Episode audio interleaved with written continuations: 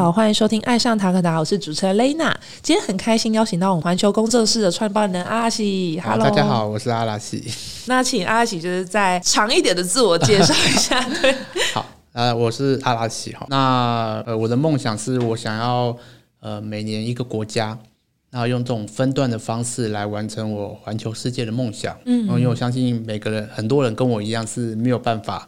抛家弃子，然后去去做一次非常非常大的旅行。嗯，所以我希望可以一年一个月的时间哈，然后去完成我想要这个去探索这个世界的这个想法。嗯，好，那可以透过这个方式，在现实哦跟理想当中去达到一个平衡。那很好奇，就是阿旭爱上骑单车的契机，进而想要就是海外单车旅行这件事情。我刚开始会想要骑脚踏车旅行，是我在二零零五。五年哦，大学毕业那个暑假，那刚好看到一个车友前辈叫德瑞嘎嘎嘎，他那时候刚好在呃单车环法国两个有多月，在那两个月我去 follow 他，去追踪他的这个旅行的游记，那就在这个契机之下，我就萌生了呃，我也想要以脚车的方式，然后去去看看这个世界，所以一开始就一个这样的一个念头，所以我也就是透过了呃。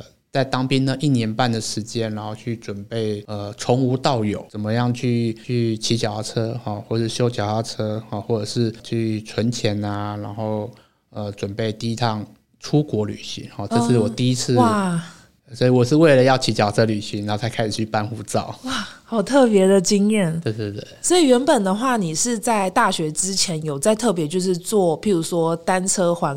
环岛啊，或者是那些的，啊，其实在那之前都没有，哦在那之前是没有任何的经验，嗯，啊，也没有骑脚车相关的，所以是有了这个念头，说，哎，我想要去国外单车旅行，才开始呃练习，嗯，包含环岛，嗯，哦，所以呃，环岛是为了要出国的一个训练，嗯。然后借由这个环岛的过程中，去知道说自己需要什么，然后去做一个一个准备。哇，那很特别，跟一般人的不太一样。可能就是有些人是环岛完之后就好想出去 这样子，他阿许是为了训练先环岛。对对对，是先有一个目标，然后再就在这两年的准备期，那我要做什么？例如说，哈，我要我我需要资金嘛。那我就要开始去规划一个很明确的存钱的计划，然后再来就是说，因为完全没有相关的骑车经验，嗯，也不会修脚踏车哈，因为我们那时候在外岛当兵，所以我们那时候每三个月会有十二天的这个假返台假哦，所以我就利用那十二天的假期，然后排了一趟这个环岛之旅。所以那个时候我是从马祖返台回台湾，然后呢隔天就去我们家隔壁的摩托车店买了一台两千块的淑女车，然后我就出发了。对对对对，所以是这样子开始的。那那我好奇，就是两千块淑女车，你有把在十二天内骑完吗？呃，没有，我骑到高雄就放弃了。我想说，如果骑完，那你是一个很特别的，你是神人嘞。因为因为那时候只是想先开始，因为其实那时候还不确定到底要买什么车、买什么装备，所以我想说先用最简单的预算去尝试这件事情。然后后来发现，嗯，两千块的车是没有办法做这样试的，所以我骑到应该骑到第四天，从桃园嘛骑了四天到高雄，第二天屁股就很痛，所以就没有办法再骑下去。然后我就坐火车回来，然后这样。后来我第一趟环北海道旅行还是买一台。大概一万出头的比较好一点的运动型的脚踏车。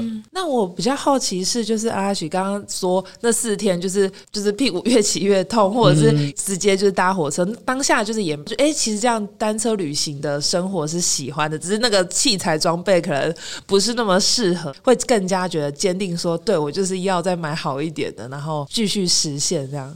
我觉得真正让我开始喜欢骑脚踏车这这件事情，应该是在北海道的旅行回来之后，真正有很大的这个体悟啊，或者是享受到骑脚踏车的乐趣，还是在这个四十多天的这个环北海道旅行。哦，了解，那就是你第一次海外的的旅行，所以那时候一开始看到就是环法国的那一个的话，你当下就是决定想要去北海道，还是那时候也是想要去法国呢？那个时候就是一个很明确的一个，我觉得那个很像，就是说，就是你会一个很明确的感觉，说啊，就是这个了，就是说啊，我要做这件事情，因为那个时候其实。大学毕业不是很清楚未来到底要做什么工作，嗯，或者是要往哪个方向发展。那所以在那个当下，就只知道很明确，就是说，哎，我接下来想要骑脚踏车旅行。所以一开始的想法是，哦，我要想要环游世界。哦，但是完全不知道怎么开始，因为连护照都没有。然后我就想，那我把梦想小一点好了，我来个环日本。但是还是觉得环日本是一个很遥远的事情，嗯，没办法想象，不知道该怎么开始。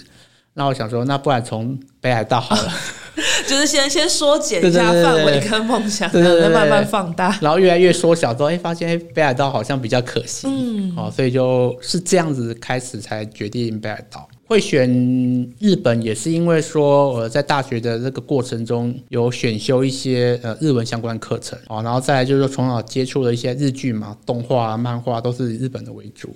所以其实对日本这个国家，它的文化其实就一直有向往了。嗯。所以就才会以这个自己相对熟悉的这个地区哦开始了解，因为刚刚就是跟阿拉许有在聊天的时候有提到说，因为蛮多就是听众会对于就是海外单身旅行这件事情也会有兴趣。那如果是以初次想要准备的部分的话，你会怎么样推荐他？比如说地区啊，或者是装备那些呢？我会建议就是说，呃，当然先有个目标嘛，因为你要目标，你才会有个动机去。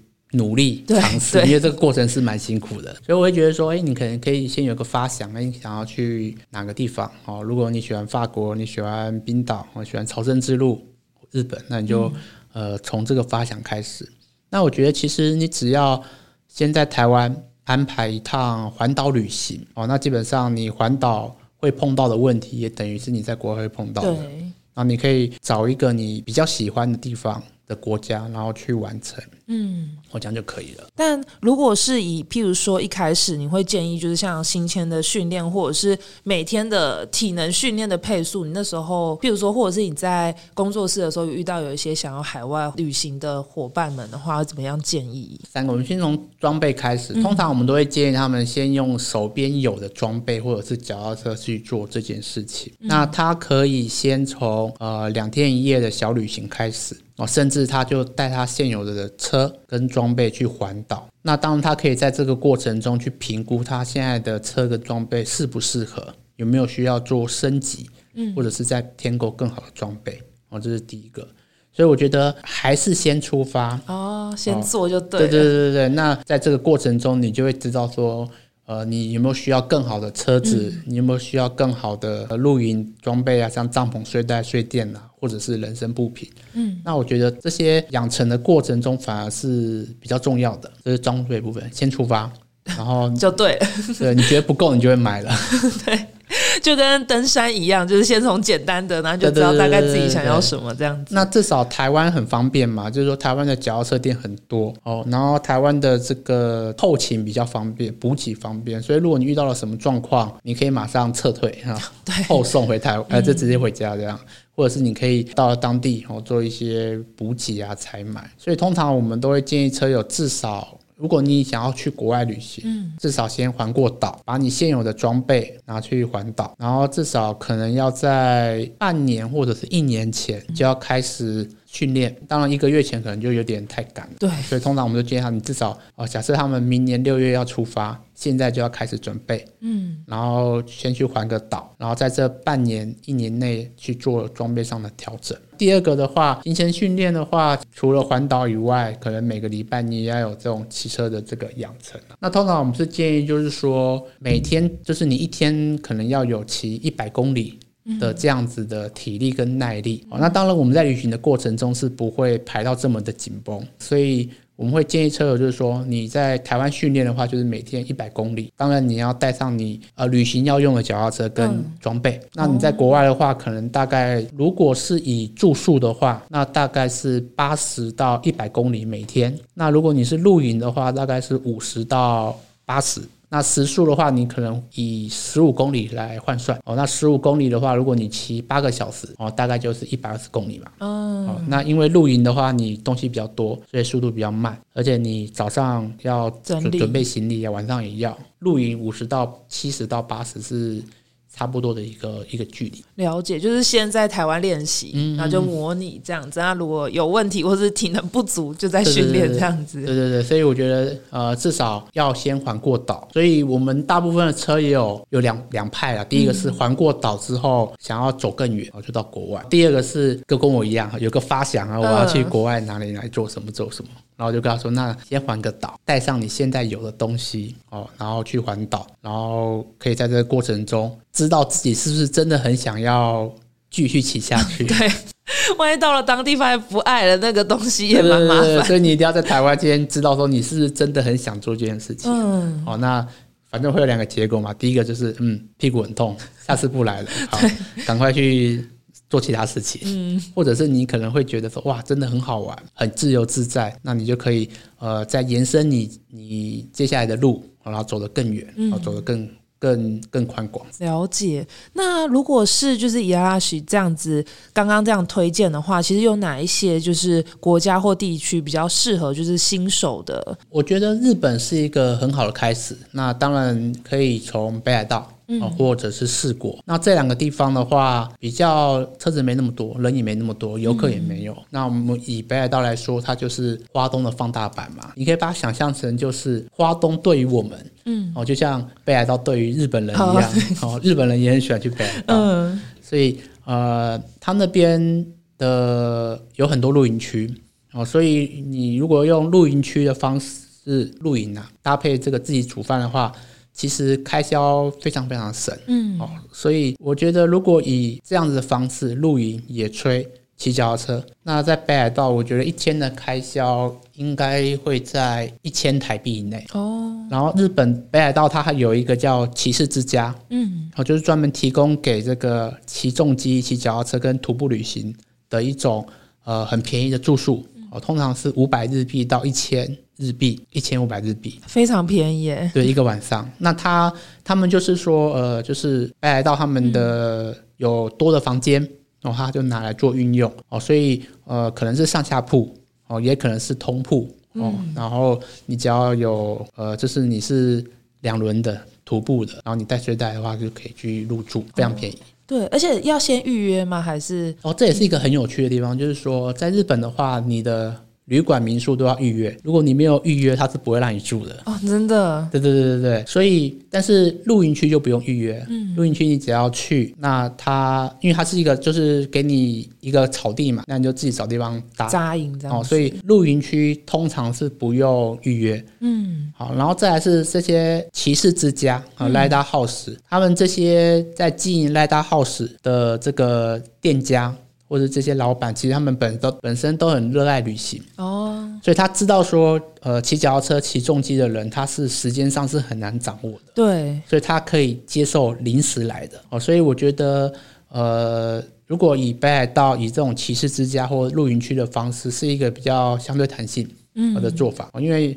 呃，有时候天气不好嘛，有时候你路上破胎，对，或者是你今天身体不适想要休息，哦，那这样子比较弹性的这个住宿条件，我觉得会比较适合。嗯，那如果说像民宿旅馆你都定下去了，你就会变成你有非到不可的压力对，哦。所以我觉得从北海道开始，然后像这个 Lida House 或者是露营区，而且它相对预算就非常平，嗯哦，那我觉得呃对很多人来说，包含学生、年轻人，我觉得是非常适合的。所以我那时候第一趟旅行，当时那时候很久了嘛，十多年前，我那时候呃。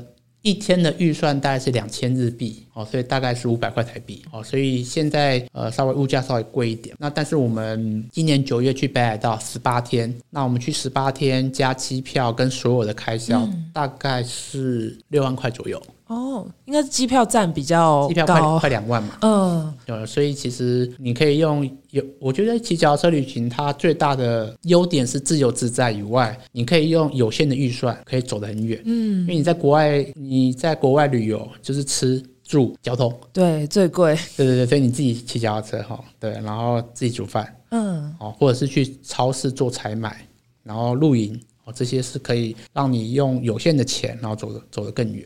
诶，那我刚刚想问，就是好奇说，你这十八天是就是露营，还是你刚刚说是都是住在？呃，今年九月就没有了，今年九月就露营营，然后大概有一中间有几天是住旅馆，嗯，但是会先定。哦就是说，因为现在资讯很发达嘛，对所以我们会先看接下来一个礼拜的天气。嗯，哦，那如果知道哪一天下大雨，我们那两天就直接就先定。露营下雨实在太痛苦了。对对对对对对，只要确定天气不好，我们就会先先定那个，嗯。然后还可以提供一个小诀窍啦，就是呃，除了我刚才讲的骑士之家、来到 house 跟露营区不用预约，那个汽车旅馆也不用预约，哦。所以汽车旅馆你也可以直接去，然后骑脚踏车去这样。啊，对对对，但是他们汽车旅馆他们是通常是呃晚上十点以后到隔天有一个夜间的方案，或者是晚上九点以后哦过夜方案，就比较便宜这样子。对对对，那大概大概是一万日币嘛，所以当是两个人了一间的话，那其实就是两千二台币，哦，对对对。也算是便宜这样子。而且有付早餐还是他会付？会会会付早餐，哦那还不错。对，而且它最大的好处是因为，呃，它一楼都会有停车场嘛，所以嗯，脚踏车你不用担心。哦，那因为很多旅馆跟民宿，他们可能会在二楼、三楼哦，或者甚至是没有停脚踏车的地方，所以呃相对不方便。嗯，然后再来就是说，汽车旅馆的房间都很大，所以你们可以把所有的呃行李摊开来整理，洗一洗啊，什么赶快整理后来我发现，哎，汽车旅馆蛮方便，而且它比较弹性嘛，嗯，就是你不需要预呃、约不用预约，你就直接去，然后有就有房间，通常都有啦。对呃，对，因为晚上时段的话，而且又比较便宜。对，而且他们有一些汽车旅馆是有兼做这种旅馆或者是民宿、呃旅馆的这个部分啊，所以你在网络上也是可以订的。哦，了解，就可以给一个就是喜欢有行每一天知道自己住哪里的那一种，可以先订好。但是他们去的旅馆很有趣，他们就是门不能不能开的啦，就是进到房间门就锁起来了。对对对，你说不让你出门吗啊是，所以你就是必须要在外面吃饱饭，然后所有东西都买好了，到了房间里面就没有出来，就隔天早上才出门。我第一次听到这样，哦对啊对啊，好特别。对对对他他是怕人跑掉吗？还是没有付钱？呃你没有，他的他的性质就是这样子，哦对对对，所以你就必须要先做好所有的采买，吃饱饭，嗯，然后呃进到房间之后，隔天早上才能离开，然后他只要一付钱，门才会开，哇一次性开门的。哦，跟跟那个上事务所一样，啊，对对对对对对只是。变成房间的形式。但是房间它什么都有嘛，然后你也可以、呃，就是菜单可以点点吃的嘛，嗯然后它一定会有浴缸嘛，嗯，然后有电视，有卡拉 OK，有时候会有按摩椅。哇，对对对，所以我觉得设备蛮好的，而且不贵。对啊而，且重点是，呃，我觉得对我们来讲啊，重点是有地方可以停脚踏车。